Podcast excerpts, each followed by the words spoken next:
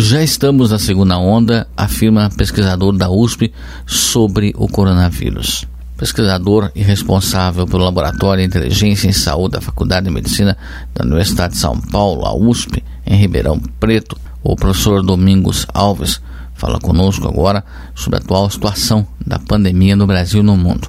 Professor Domingos, Obrigado, seja bem-vindo. Eu que agradeço a oportunidade de estar conversando com vocês. Para começarmos aí, professor, gostaria que você explicasse como vem sendo feito o enfrentamento da Covid-19 aqui no Brasil. O cenário brasileiro da, da, da Covid é um cenário de politização desse vírus, né, dessa disseminação do vírus, e mais recentemente, a partir de setembro, né, o Brasil vem praticando, em vários estados, uma diminuição sensível né, no número de testes para o vírus da Covid inclusive aumentando a, a, proporção de número de testes rápidos, que são menos efetivos né, em relação ao, aos testes de, de, PCR. Dito isso, né, nesse cenário de subnotificações que a gente tem observado aqui no Brasil, mais recentemente é, é possível observar um aumento sensível nas taxas de infecção em vários estados brasileiros. Hoje nós temos 21 estados, por exemplo, com uma taxa de infecção, RDT, né, acima de 1, sendo que desses 21 estados, 16 estados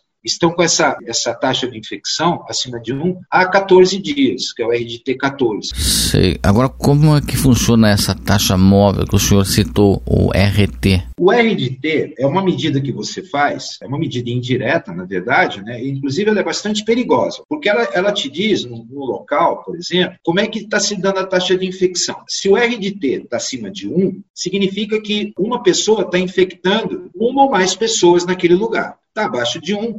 Então, essa taxa de infecção ela está sob controle. Quando eu olho essa taxa de infecção nos municípios, eu posso fazer uma média móvel dos últimos 14 dias. E hoje, nós temos 16 estados, por exemplo, em que faz 14 dias que essa taxa de infecção está acima de 1. Ou seja, tem uma permanência. É de se esperar que esses estados, esses municípios, devem, nesses 14 dias e daqui para frente, aumentar o número de infectados nos seus lugares. Com as eleições do último domingo, dia 15, e com o segundo turno vindo aí, o senhor considera então que há riscos de subir o número de casos?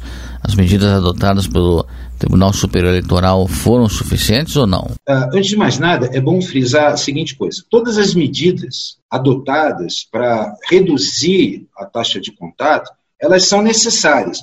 Elas nunca foram suficientes. A única medida que vai ser suficiente para conter o avanço da pandemia vai ser a vacinação, a vacinação em massa. A despeito de existir bastante evidência, por exemplo, que o uso de máscara teve um papel importantíssimo na contenção tanto da disseminação quanto também na gravidade das pessoas que vieram se infectar usando máscara. Ainda não é possível aferir se essas medidas tomadas durante a eleição foram suficientes e se isso pode causar uma retomada né, do número de casos. O que é importante frisar é que, entre os períodos de eleição, está havendo um apagão de dados e um apagão de informações, muito movido pela própria eleição. Por exemplo, os prefeitos que estão disputando as eleições, eles não vão querer mostrar para a população que o vírus está circulando no município dele. Ao contrário, eles querem mostrar que eles tiveram uma ação efetiva, positiva, coisa que não aconteceu nos municípios brasileiros, de uma maneira maneira geral. Se compararmos, professor, a situação da pandemia no Brasil com o que está acontecendo na Europa,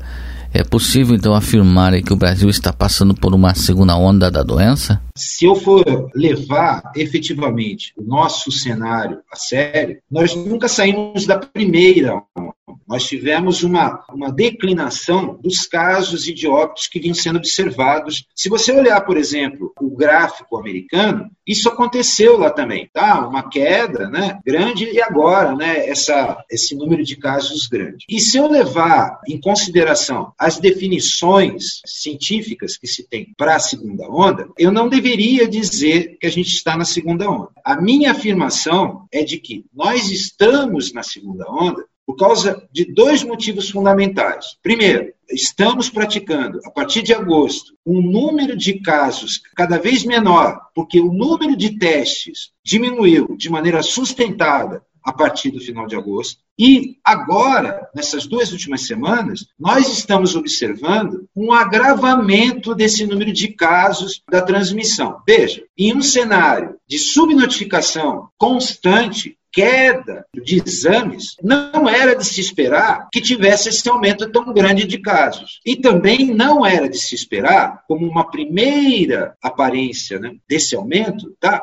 um aumento do número de internações. Veja, o número de internações é consequência do aumento de casos. A gente não viu esse aumento de casos antes do aumento da, das internações, porque a gente estava diminuindo os testes de casos. A situação que a gente está vivendo agora. É, precisamos então continuar adotando as medidas de segurança para evitar esse fenômeno.